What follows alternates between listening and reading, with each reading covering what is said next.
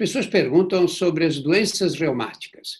Muitos dos que têm doenças reumáticas, é, por exemplo, artrite reumatoide, aquela que deforma a mão, lúpus e uma série de outras, tomam imunossupressores, que são medicamentos para reduzir a ação do sistema imunológico.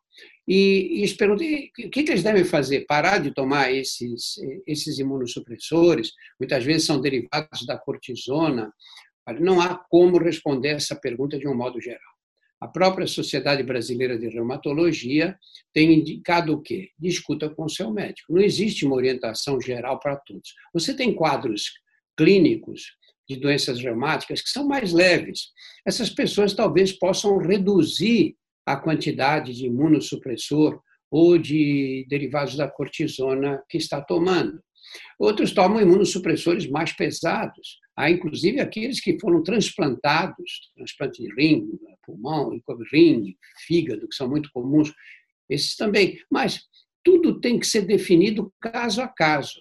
Então, essas pessoas que estão fazendo esses tratamentos, lógico que estão fazendo tratamentos prescritos por um médico, eu imagino. Entre em contato com ele, veja o que é possível fazer. Talvez alguns até possam ficar sem tratamento imunossupressor por algumas semanas. Depende do caso, não dá para a gente garantir. Enquanto isso, porque pode haver outros que, que dependem do remédio e dependem naquela dose exata que estão tomando. Então, nesse caso, é preciso orientação do médico que acompanha, do médico que prescreveu essas medicações.